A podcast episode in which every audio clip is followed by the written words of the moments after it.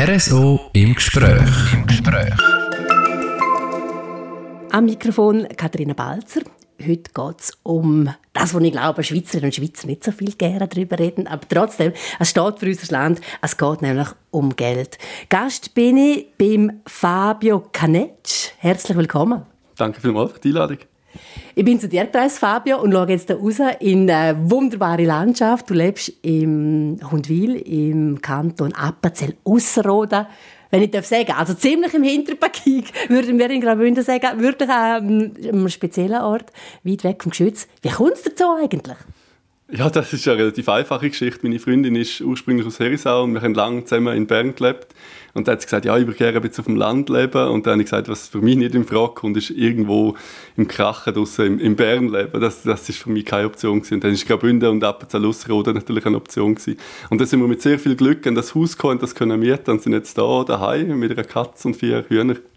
Ich meine, ein mega schönes Appenzellerhaus. Es ist relativ tief und du bist gross. Eben, also Decken sind tief, nicht das Haus selber, Decken sind relativ tief. Du bist gross, Fabio. Ey, hast du schon ein paar Mal den Grind angeschlagen in den letzten zwei Jahren? ja, da, da schlage ich mir ein paar Mal den Grind aber das ist auch wie nicht so schlimm. Also es hat auch Leute gegeben, die gesagt haben, ja, das ist wahnsinnig ungesund, wenn du da oben lebst, da bist du immer gebückt unterwegs. Und dann sage ich immer, ja, aber dafür habe ich da oben keinen Stress. Wenn ich in der Stadt bin, habe ich einen riesen Stress, da ist immer viel los. Und da oben hat man den Seelenfrieden und man hat seine Ruhe. Und ja, wenn ich dann zu lang gebückt muss rumlaufen, dann gehe ich einfach raus und dann muss ich ja nicht mehr gebückt sein. Der Grund, ich habe es schon eingangs zum Gespräch gesagt, dass ich da bin, das ist, ähm, bist ein Fachmann, weißt ganz, ganz einen Haufen über Geld, über Politik, über die Wirtschaft in unserem Land. Und dann habe ich schon gedacht, so in dem Zusammenhang, äh, 35 bist, hätte ich die jetzt irgendwie in einem hippen Loft, weiß auch nicht, in der Nähe von Zürich, ja, irgendwie Europaallee drin, erwartet, um die zu besuchen. Äh, nein, an so einem Ort irgendwie, äh, wärst du gar nicht wohl vielleicht? Nein, ich glaube, dort wäre es mir nicht wohl. Also ich, ich, wohne viel lieber so, wie ich jetzt gerade wohne. Ich bin wirklich einfach zufrieden, wenn ich am Samstagmorgen kann aufstehen und dann weiß ich meistens gar nicht so genau, was soll ich jetzt anfangen mit dem Tag. Und dann kann ich einfach mal die Hühner ausmisten. Und dann, dann hat man einfach etwas zu tun. Und das, das finde ich extrem schön. Und dann kann ich raushocken, einfach ein Buch lesen und in der Sonne sein. Und das, das ist viel einfacher, als in der Europaallee sein und für sieben Franken einen Kaffee trinken. Braucht es denn für diese Art auch den Gegensatz. Also einerseits wirklich so die Geldwelt, äh, die Wirtschaftswelt, da Studienmis, du machst Podcasts, unter anderem zum Beispiel der Geldcast, ähm, wo du mit äh, hochkarätigen Ökonomen immer schon lernst, dass mir halb schwindlig wird, wenn ich zuhöre. Und dann aber eben der Ausgleich da, Hühnerfutter, ich sehe da vorne einen Sträuch und einen Garten, brauchst du das? Oh, ich weiß nicht so genau, ob das ein Ausgleich ist. Es, ist einfach, es gehört wie beides einfach zu meinem Leben. Und auf eine Art ist einfach das eine ist, ist beruflich und, und das andere ist einfach privat. Ich fühle mich jetzt auch nicht wahnsinnig speziell, dass ich Zugang habe zu diesen Leuten. Natürlich ist es auf eine Art speziell, wenn man einfach das Telefon in die Hand nehmen und kann sagen, Thomas Moser, Erweiterungsdirektorin der Nationalbank, kommen Sie bei mir in den Geldcast. Ja, und der sagt ja und der kommt und dann denke ich mir schon, ja, das ist jetzt noch verrückt, dass der jetzt einfach kommt und Lust hat, mit mir ein Interview zu machen. Aber dann wiederum finde ich auch, man sollte sich nicht darauf einbilden. Ich habe einfach einen Job, wo ich in der Öffentlichkeit arbeite und dann kommt das mit dem, dass man, dass man, dass man Zugang hat zu diesen Leuten. Aber es gibt ganz viele Leute, die unter dem Radar für Öffentlichkeit ihre Jobs machen und die machen genauso wichtige Jobs wie ich. Aber eben trotzdem, wenn du so wieder eine Hochfinanz jonglierst, äh, gehst du im Bundeshaus zu Bern ein und aus eigentlich, äh, hast dort mit den Politikern, die tagtäglich auch Entscheidungen fehlen, zu tun. Ähm, wie hebst du da eigentlich bodenhaftig? Ist das jetzt das daheim, da ja sehr Wehrschaft ist, ist das auch mitunter etwas? Oder wie hebst du sonst den Boden? Ja, das ist eine schwierige Frage, das weiß ich nicht so genau. Ich, ich glaube, es klingt mir sehr gut. Ähm, ich glaube, ich bin nicht so ein Typ, der Fan ist von anderen Menschen. Also es, äh, es ist überraschenderweise ist es mir einmal passiert und da ist mir eben aufgefallen, dass ich so einen Fan-Moment hatte. Und dort habe ich für die Arena geschafft damals noch. Jetzt mittlerweile ich beim Club, beim SRF, aber damals bei der Arena. Und habe Nina Kunz anrufen Das ist eine Kolumnistin vom Jahr gewesen, 2021, hat für, für den Tagi, glaube geschrieben, Tagi Magi, hat das Buch herausgegeben mittlerweile. Das heißt, ich denke, ich denke zu viel. Und ich finde einfach unglaublich gut, wie die Frau schreibt.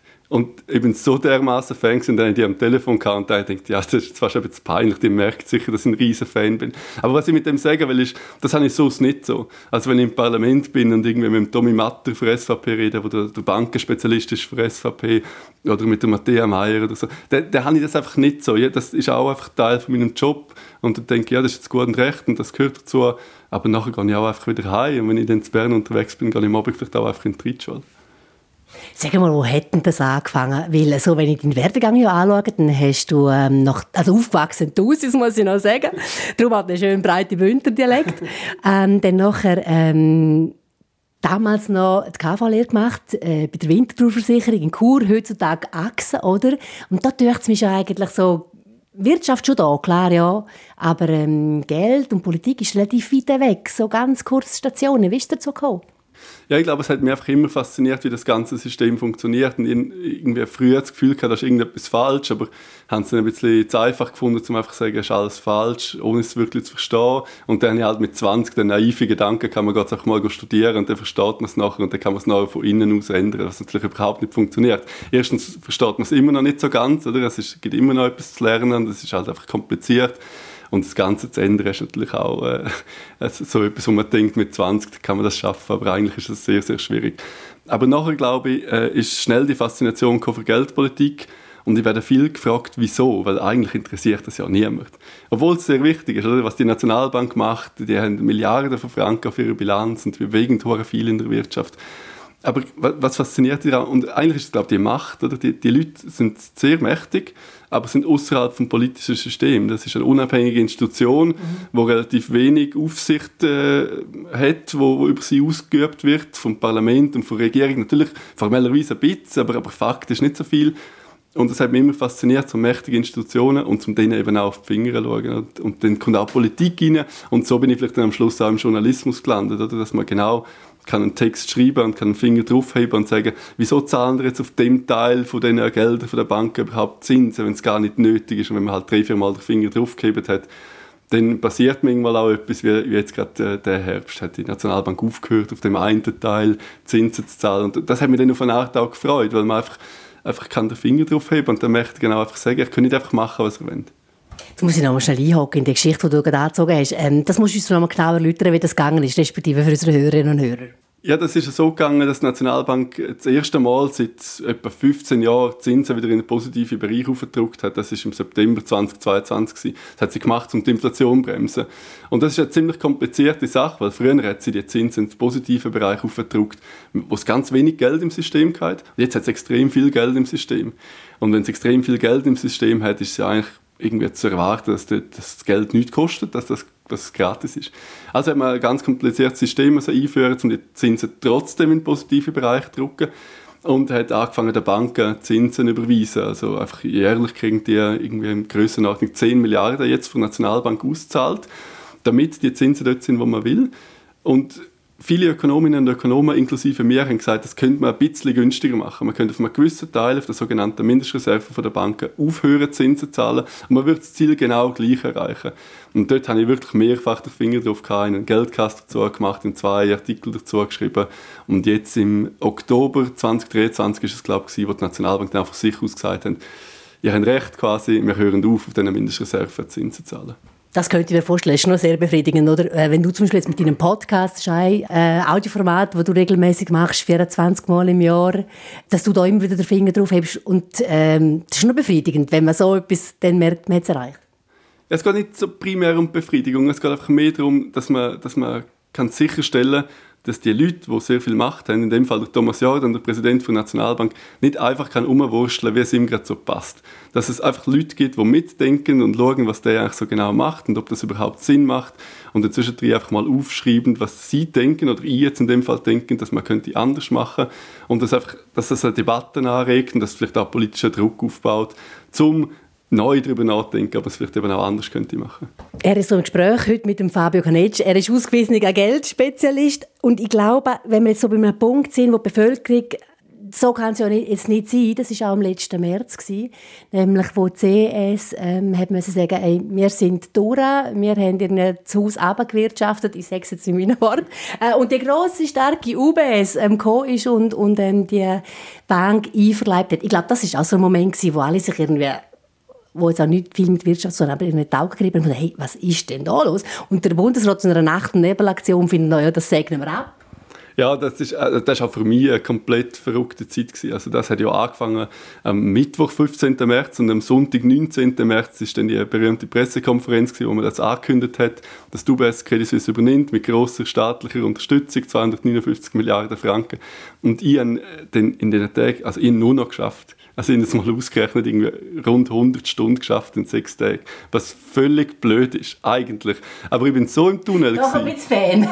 Nein, es Oder ist... vom Inhalt. Ja, vom Inhalt. Es ist einfach, äh, es ist für mich so klar gewesen, dass ich jetzt da muss dabei bleiben und ich halt gleichzeitig bin ich aus lauter Dümme eingeteilt im Club, um eine Fernsehsendung zu produzieren. Da haben dann Leute schon sehr früh gesagt, dass es eben kein Club wird über Rassismus, wie wir es geplant haben, sondern einer über Credit Suisse. Haben dann am Schluss auch recht behalten mit dem. Und bin dann jeden Abend, nachdem ich den Club produziert habe, bin ich heim und habe einen Podcast produziert und dann die ganze Nacht durch die ganze Post-Production gemacht, das geschnitten, geschaut, dass das einigermaßen gut tönt. Und dann bin ich um drei oder vier in der Nacht ins Bett und um sieben bin ich wieder aufgestanden, wieder auf Zürich gefahren, um wieder Fernsehen zu machen. Also ganz eine wilde Zeit gewesen für mich, äh, sehr, sehr spannend.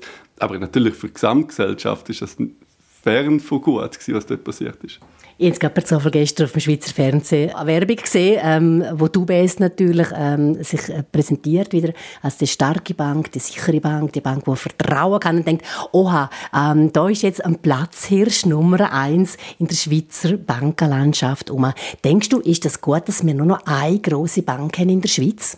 Nein, das ist überhaupt nicht gut. Vor allem, dass sie so groß ist, wie sie ist. Also die ist äh, etwa doppelt so groß wie das Bruttoinlandprodukt. Das heißt, die hat Anlagen in ihren Tresoren, bildlich gesprochen, die so groß sind. Wir müssen zwei Jahre, alle Schweizerinnen und Schweizer müssen zwei Jahre arbeiten und alle Lohn quasi abliefern UBS, damit sie so viel könnte aufäufnen, wie sie tatsächlich jetzt eben hat auf ihrer Bilanz, wie man das im Jargon sagen. Und das Problem da ist natürlich, was machen wir, wenn die ins Wackeln kommt? Okay, sie sind zwar gekommen, hat man einfach die anderen Großbanken dazu überreden, mit Staatshilfen eben, um zu sagen, ja gut, wir übernehmen sie. Wenn du bei ins Wackeln kommt, kann man nicht einfach sagen, ja, liebe Postfinanz, würdest du sie gerne kaufen? Der Postfinanz ist viel zu klein, um die UBS zu kaufen und irgendeine ausländische Bank einzubinden und zu sagen, willst nicht du die UBS kaufen? Im Notfall ist es viel zu kompliziert, weil man rechtliche Hürden haben, oder eine deutsche Bank da einzubinden, eine Schweizer Bank zu kaufen, das kann man nicht einfach so um eine Wochenende machen. Also da läuft es so ein bisschen darauf raus, dass man so eine Bank dann wirklich tatsächlich richtig staatlich müsste retten, also vielleicht temporär verstaatlichen müsste oder sogar dauernd verstaatlichen müsste. Und das kann einfach sehr, sehr teuer werden. Da können sich sehr große Verluste anhäufen für die Schweiz potenziell. Und wir haben es gesehen, dass so Sachen passieren können. In Island ist so, so etwas passiert und das ist sehr teuer geworden für den Staat. Denkst du, ist jetzt da der Bundesrat in Pflicht oder wer muss da jetzt den Finger drauf haben? Du hast auch gesagt, bei so heiklen Punkten sind die jetzt eigentlich auch als Journalisten dran? Ja, es hat Expertenkommissionen gegeben, die sich dem Thema angenommen haben, die mit relativ moderaten Vorstößen rausgekommen sind. Die haben so ein bisschen gesagt, ja, so da ein bisschen bessere Aufsicht und da noch ein bisschen mehr schauen, aber, aber die ganz revolutionären Ideen haben jetzt nicht für gebracht.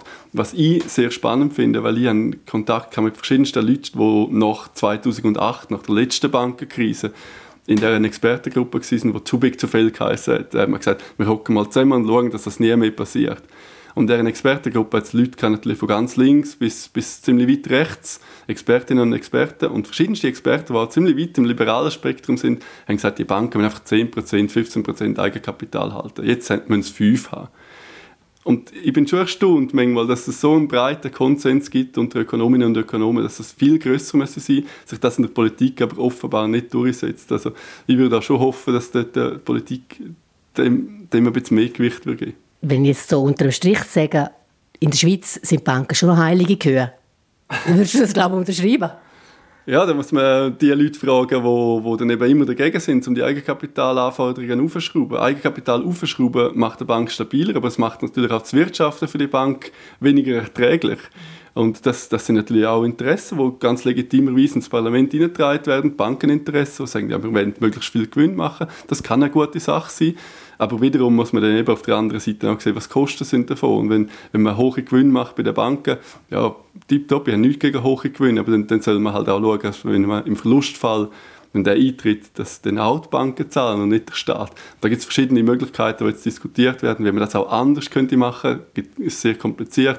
Aber ich hoffe zumindest, dass sich noch irgendetwas bewegt, weil was mich ein bisschen beunruhigt ist, dass in dem ganzen Wahlkampf ist ja Suisse ein Nullthema gewesen. Ist gar nicht vorgekommen. Und äh, ja, es, es, es müsste eigentlich schon ein etwas gehen, dass, dass, die, dass die neue UBS, die wir jetzt haben, dass das nicht mehr so dermaßen zu wackeln kommt wie die Credit jetzt zuletzt. Wenn du es ein bisschen vergleichst mit anderen Ländern in Europa, was gibt es aber trotzdem der Schweiz für Noten in Sachen Bank? Also sind wir da transparent? Sind wir da vertrauenswürdig? Ähm, haben wir da gute Position? Also ist der Ruf eigentlich noch gut? Ja, das finde ich eine schwierige Frage. Also, ich, so, so rein aus dem Buch aus hätte ich gesagt, wir haben schon immer noch einen guten Ruf. Aber da bin ich halt äh, zu wenig Grossanleger, dass ich könnte sagen, ja, wenn man viel Geld dann muss man unbedingt in die Schweiz kommen. Also da, keine Ahnung. Wo wir ganz sicher viel zu wenig transparent haben im internationalen Vergleich, ist bei Geldpolitik. Also Nationalbank, die, die sagt eigentlich überhaupt nichts. Die hat viermal im Jahr Sitzung, wir wissen überhaupt nicht, über was die reden, die Protokolle werden nicht veröffentlicht.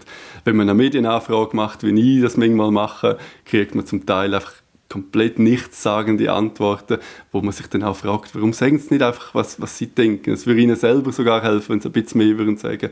Und das ist, das ist extrem, wirklich auch gerade im internationalen Vergleich, wo es viel mehr Sitzungen gibt, wo viel mehr Transparenz herrscht, wo Protokoll veröffentlicht werden von diesen Sitzungen. Das gibt es in der Schweiz alles nicht. Fabio Canetsch, ich merke, ähm, in Sachen Geld bist du durch und durch. Da habe ich mir überlegt, anstatt schreiben, anstatt analysieren, anstatt erklären, ähm, was da in der Geldwirtschaft der Schweiz läuft, könntest du ja eigentlich auch mit deinem Wissen sehr wahrscheinlich an, an der Börse ein mega Geld verdienen. Verdienst du das auch? Nein, nein, das mache ich nicht, ehrlich gesagt. Das, das sollte ich vielleicht einmal machen, mich mal darum tun, aber äh, ehrlich gesagt, das, das interessiert mich dann einfach zu wenig. Und das ist natürlich auch eine glückliche Ausgangslage, die ich habe, dass ich, dass ich wie nicht, nicht muss. Ich habe nicht irgendwie das Gefühl, dass ich da muss einen Haufen Geld noch verdienen muss.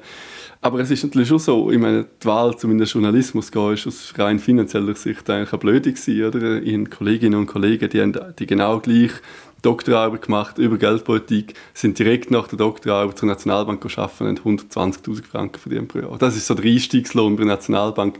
Wenn man zu privaten Banken geht, zu UBS, Credit Suisse, oder, da hat man noch mehr wahrscheinlich.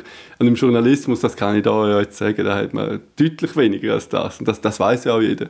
Also das Geld ist nicht so das, was mich, was mich motiviert. Ich, ich, ich habe einfach das Thema gerne. Es, es hat so viel Detailfacetten, wo, wo extrem spannend sind, aber auch die, die grossen Linien gibt es ganz viele Sachen, wo man kann diskutieren und wo man auch sollte diskutieren Aktuell wird sehr viel über die Wirtschaftslage in der Schweiz geredet. Alles wird teurer, merkt äh, Schweizer, Schweizerinnen durch im Portemonnaie, Mieten, ÖV, das Leben allgemein.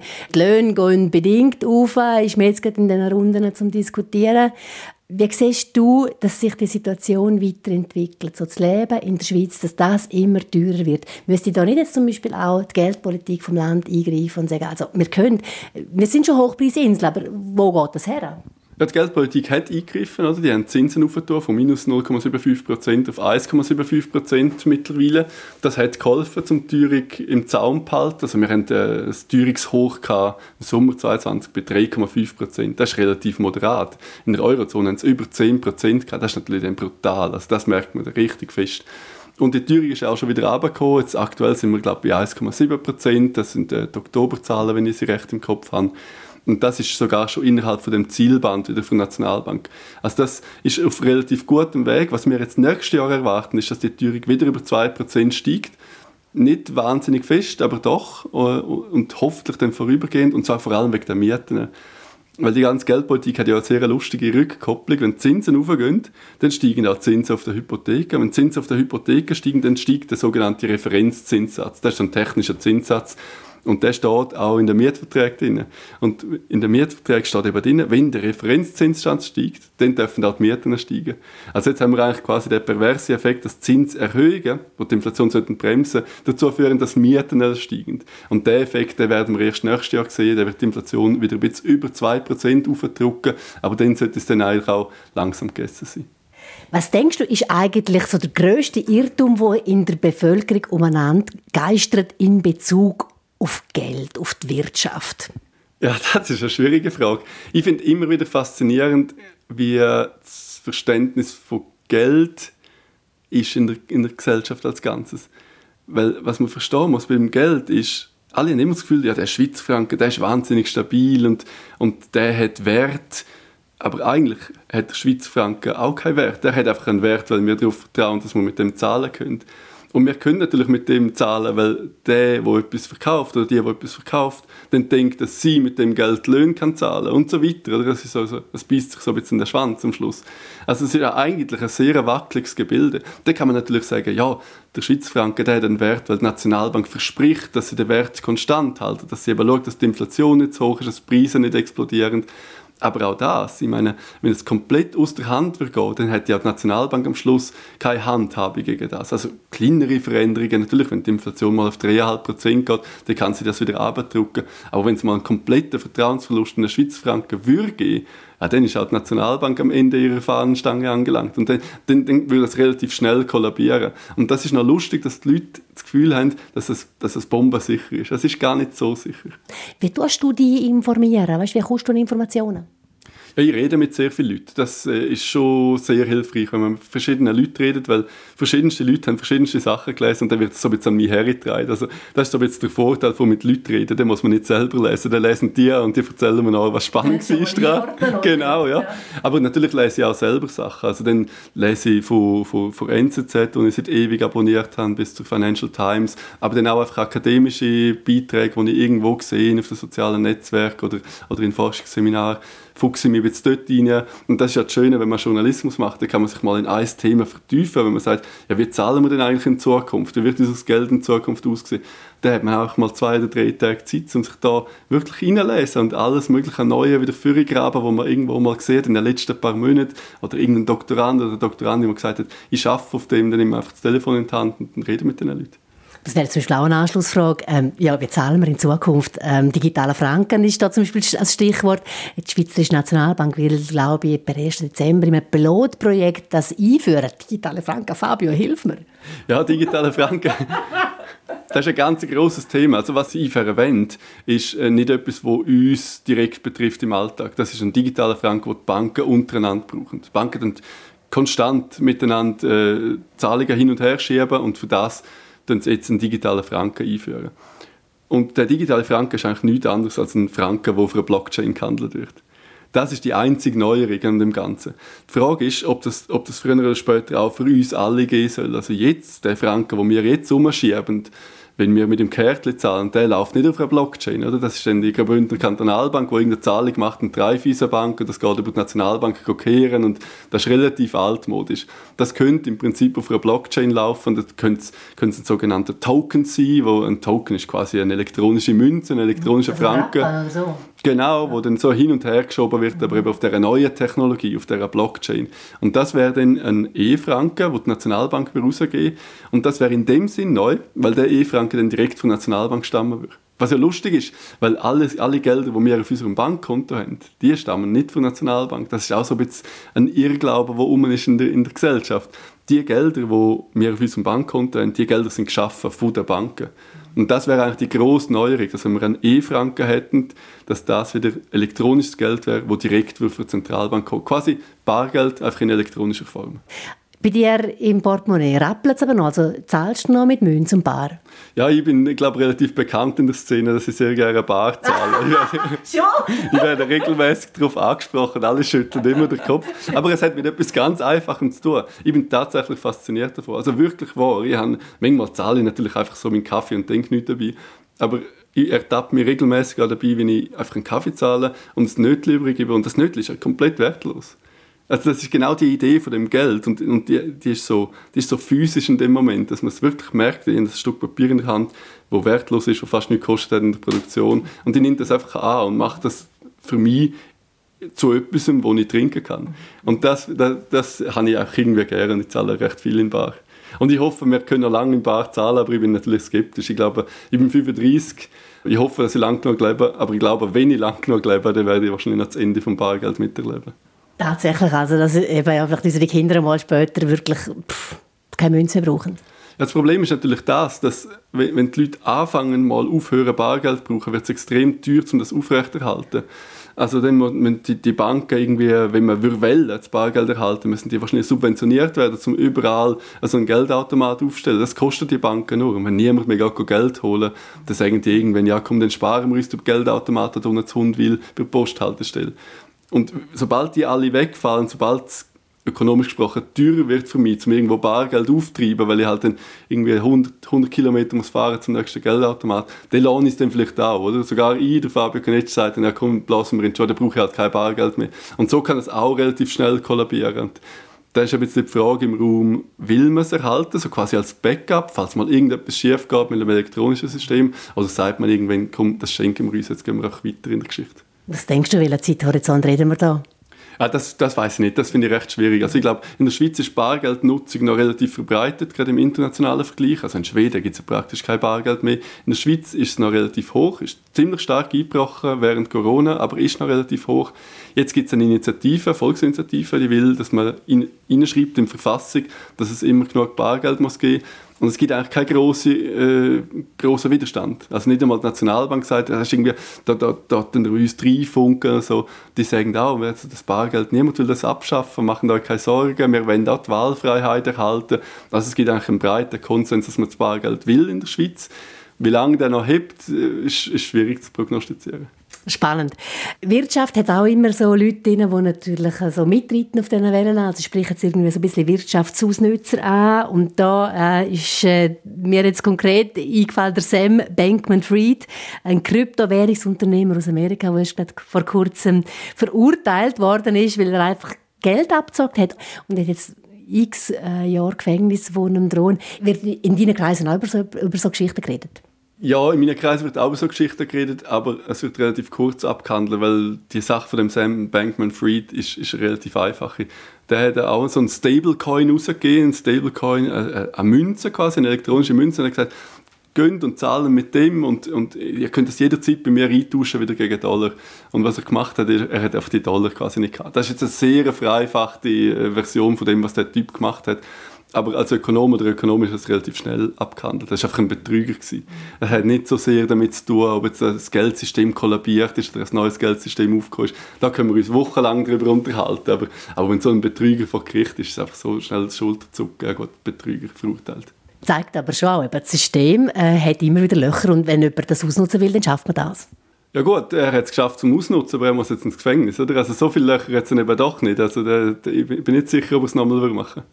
Eine andere Frage, die mich auch noch wundernimmt, ist so, ähm, du bewegst in den Wirtschaft, Geld, Politik, ähm, Kreisen, wo ja auch viel eigentlich vorausgeschaut wird, wie will man es machen. Und das im Zusammenhang mit der ganzen Klimaveränderung. Das bringt uns auch das Geld, wenn irgendwie das Klima hops geht.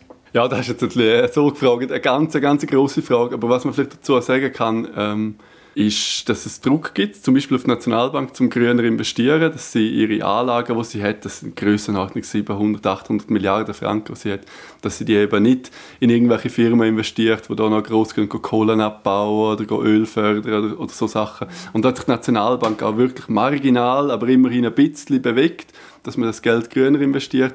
Ob denn das aber Tatsache der Weisheit letzter Schluss ist, ist, ist nicht ganz so klar, weil das Problem ist natürlich, wenn die anfängt, grüne Anlagen kaufen, das ist das gut, oder? Die Anlagen, die gewinnen einen Wert und das, das macht es dann günstiger für die Firmen, die grün investieren, zum, zum anderes Geld noch auf, aufnehmen, okay. Aber die Nationalbank macht ja nicht nur das, die kauft ja nicht nur Anlagen, die tut auch je nach geldpolitischen Umständen auch Anlagen verkaufen, wie jetzt gerade im Moment. Und da haben wir den gegenteiligen Effekt, oder? Da muss die Nationalbank plötzlich sehr viele grüne Anlagen verkaufen was der Preis von denen eher in den Keller treibt und was es teurer macht für grüne Unternehmen, um sich finanzieren, sonst auf dem Markt. Also da ist wenig ganz so klar, was denn genau der optimale Hebel ist, gerade bei Geldpolitik. Mhm. Aber ich merke, ähm, die Gedanken, die fließen da auch ein. Ich meine, eine gewisse ethisch-moralische Frage ist auch immer da, oder? Also pff, wird das auch diskutiert? Also im Studium wird es nicht diskutiert. Das war natürlich meine grosse Kritik immer am VWL-Studium, im Volkswirtschaftsstudium, speziell jetzt an der Uni Bern, wo ich war. Dort äh, lernt man sehr viel Mathe, dort lernt man sehr viel Modelllösen was extrem viel Spaß macht, aber ich habe immer gesagt, das ist ein bisschen eine intellektuelle Ertüchtigung, das ist ein bisschen Doku lösen für Grosse. Und das ist schon gut und recht, das bereitet einen darauf vor, um in die Forschung zu gehen, weil die Forschung ist sehr mathematisch in der Volkswirtschaftslehre und das hat sein Gut, das ist sehr rigoros. Ähm, Mathematik hat keine Widersprüche in sich, das ist das Schöne an der Mathematik. Aber das Problem ist natürlich, dass man eben genau die philosophischen Probleme, die, die tut man nicht, äh, nicht beachten. Ein Beispiel ist der Rainer Eichenberger, der ist ein Professor an der Uni Freiburg. Und der ist sehr ökonomisch unterwegs. Er denkt zum Beispiel über Zuwanderung nach. Aus einer rein ökonomischen Perspektive. Das heißt, wir müssen darüber nachdenken, was uns die Zuwanderung bringt und was sie uns kostet und die Leute müssen einen Eintrittspreis zahlen, wenn sie in die Schweiz kommen wollen. Und das ist alles gut und recht, weil das macht ökonomisch extrem viel Sinn, was er sagt. Wenn wir in einen Tennisclub wollen, dann müssen wir auch einen Eintrittspreis zahlen oder einen Mitgliederbeitrag zahlen, weil es schon Leute gegeben hat, die das alles aufgebaut haben. Gut. Das Problem ist einfach, die, die ganze ethische Perspektive wird völlig aus Recht gelassen, dass die Leute vielleicht einfach äh, ein moralisches Recht haben, zum da sein, oder mir eine moralische Pflicht, um sie in die Schweiz zu holen. Und wenn ich dann so Vorträge höre, denke ich immer so, du bist ein sehr guter Ökonom, aber ob jetzt das so viel Sinn macht, das nur aus ökonomischer Perspektive anzuschauen, da stelle ich schon meine Fragezeichen hinterher. Mhm. Aber trotzdem, der Aspekt finde ich es interessant, dass der eben doch durchaus auch von, von verschiedenen, oder ab und zu einmal einfließt in die ganzen Gedankengänge. Was ich immer also als ähm, eigentlich, ja, denke jetzt 0815 Bürgerin verfolge, irgendwie, die Wirtschaftszahlen, wenn da wieder die Quartals- und die Halbjahresbilanz rauskommen, dann heisst es immer, ähm, ja, dort gewachsen, dort nicht gewachsen. Und unter dem Strich müsste ja immer alles wachsen. Aber irgendwie, wenn doch du das mit normalem Menschenverstand überlegst, irgendwann ist doch das äh, Zenti von dieser Fahnenstange erreicht. Wie kann es sein, dass die Wirtschaft immer wächst? Weil auf dem basiert ja unsere ganze kapitalistische Gesellschaft, dass es immer wachsen muss. Aber es kann ja nicht sein, dass es immer wächst. Ja, das kann im Prinzip, also theoretisch kann das schon sein. Äh, das, es gibt ein ganz berühmtes Modell von, von Robert Soloff und dann wird die Antwort auf deine Frage einfach, wieso wächst das Ganze? Wegen A. A, das ist die Variable, die heißt Total Factor Productivity. Das ist ein kleiner, kleiner Ausflug in, in die Wissenschaft. Die Total Factor Productivity sagt einfach etwas, wir werden schneller im Sachen produzieren. Also das heißt, wenn wir früher irgendwie vier Wochen hatten, um ein Handy zu produzieren und heute nur noch zwei Tage, dann können wir natürlich viel mehr Handys produzieren in den vier Wochen neu. Nicht nur eins, sondern hunderte. Also in dem Sinn werden wir schneller, weil wir, weil wir produktiver werden. Wenn wir zum Beispiel per E-Mail uns können austauschen wenn wir irgendwie uns sehen, wenn wir einen Podcast aufnehmen, dann geht das viel schneller und dann können wir viel mehr Podcast aufnehmen, als wenn wir jedes Mal irgendwie mit einem Ross auf Kurs schicken und fragen, kannst du den oder kannst du den nicht. Oder? Also Produktivität erlaubt uns zum, zum Wachsen. Und das andere natürlich ist, das Wachstum wird immer sehr negativ gesehen, aber was ich finde, ist sehr positiv am Wachstum, ist, dass, dass mehrere Leute wie gleichzeitig mehr können verdienen Also wenn wir es ganz konkret machen, wenn junge Leute in den Arbeitsmarkt reinkommen und einen Lehrlingslohn haben und dann später sie mal aus der Lehre raus und wenn mal ein bisschen mehr verdienen, wenn der Kuchen immer genau gleich groß bleibt, und der Lehrling plötzlich mehr verdient, als er in der Lehre verdient hat, dann muss jemand anders weniger verdienen. Ganz logisch, oder? Weil der Kuchen gleich groß geblieben ist. Und das hat politisch extrem große Sprengkraft. Oder? Wenn einer mehr verdient und der andere oder die andere weniger, dann ist das schwierig. Und wenn der Kuchen größer wird, ist es prinzipiell möglich, dass der Lehrling mehr verdient und alle anderen gleich viel haben. Oder, oder alle immer mehr verdienen. Und das nimmt, nimmt ein bisschen politische Druck aus der ganzen Sache raus. Also dann kann ich in Zukunft, wenn ich so die Börse ähm, und, und Marktanalyse los und es heisst wachsen, wachsen, wachsen, okay, wachsen muss sie, ist gut.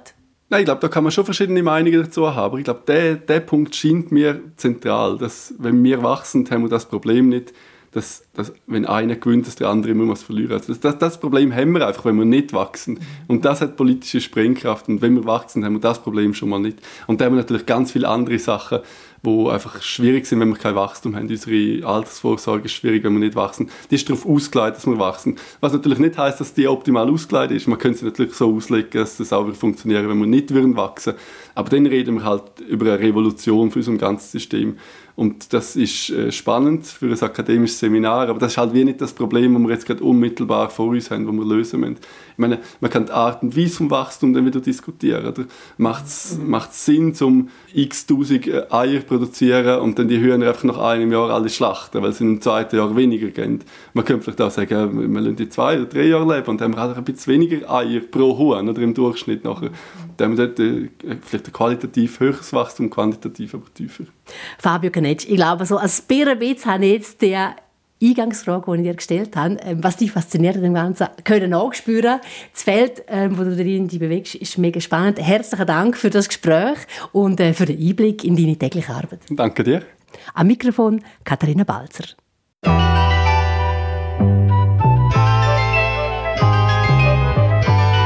RSO im Gespräch. Bye.